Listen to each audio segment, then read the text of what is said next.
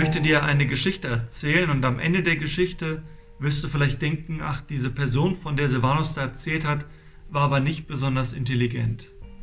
Als ich damals Student war, war ich mal bei einem Fechtkampf. Und das war in einem Verbindungshaus, also in einer Burschenschaft. Und wir waren da in diesen alten Gemäuern aus dem 18. Jahrhundert. Ein Freund war auch dabei. Und außer uns waren da noch ganz viele Leute, ganz viele Zuschauer in diesem Raum. Und es waren natürlich auch die zwei Kontrahenten da, die unheimlich aufgeregt waren und sich monatelang auf diesen Kampf vorbereitet hatten.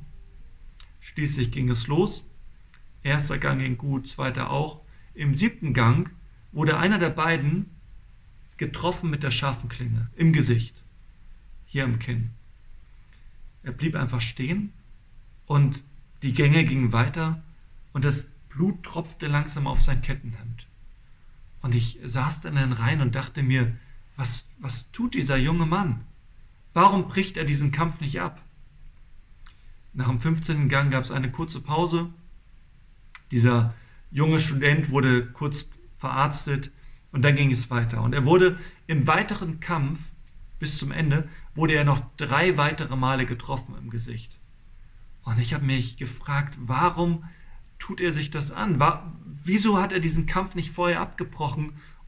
Und die einzige Erklärung, die ich gefunden habe, war, weil er es seinen Verbindungskollegen beweisen wollte, weil er ihnen zeigen wollte, was er für ein harter Typ ist, weil er ihre Anerkennung wollte. Und diese momentane Anerkennung, die war ihm viel wichtiger als die Anerkennung, die er vielleicht später im Leben noch brauchte. Wenn er vielleicht vor einem Chef vorsprechen würde, der ihn einstellen soll und dieser Chef vielleicht die Narben, die Schmiss in seinem Gesicht sehen würde. Dieser junge Student ließ völlig aus dem Blick, dass vielleicht in den nächsten Jahren noch Freundeskreise da sein werden, in die er reinkommen möchte und die es vielleicht seltsam finden, was für Schmisse er im Gesicht hat. Das alles spielte für ihn keine Rolle, weil alles, was für ihn zählte, war die momentane Aufmerksamkeit, die momentane Anerkennung der Menschen um ihn herum. Ja, warum erzähle ich euch diese Geschichte? Weil ich bei den Schriftgelehrten, also das, was wir heute gelesen haben im heutigen Abschnitt im Markus-Evangelium, weil die Schriftgelehrten ziemlich ähnlich handeln.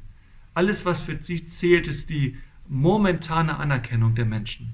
Und dabei lassen sich völlig aus dem Blick, was in der Zukunft noch auf sie warten wird. Jesus spricht über die Schriftgelehrten, die nur ihre eigene Position im Blick hatten und die mit langen Gewändern durch die Straßen stolzierten. Teilweise hatten sie noch einen Bediensteten, der ihnen das Gewand hinterhertrug. Auf den Festen nahmen sie die besten Plätze ein, die Ehrenplätze. Sie wollten von allen gesehen werden und sie nahmen eine Position ein, die eigentlich nur Gott zustand. Und sie liebten es, von Menschen gegrüßt zu werden, in ehrerbietendem Ton. Wir haben gestern etwas gelesen und gehört über das Doppelgebot der Liebe. Und das sind ja auch zwei sehr wichtige Werte für uns als EFT. Wir möchten Gott lieben und wir möchten Menschen lieben. Und das findet man schon im Alten Testament. Also die Schriftgelehrten wussten eigentlich, darum geht es, um Gott lieben und um Menschen lieben. Aber das Problem bei den Menschen, die Jesus da so sehr kritisiert ist, dass sie halt eben genau das aus dem Blick verlierten.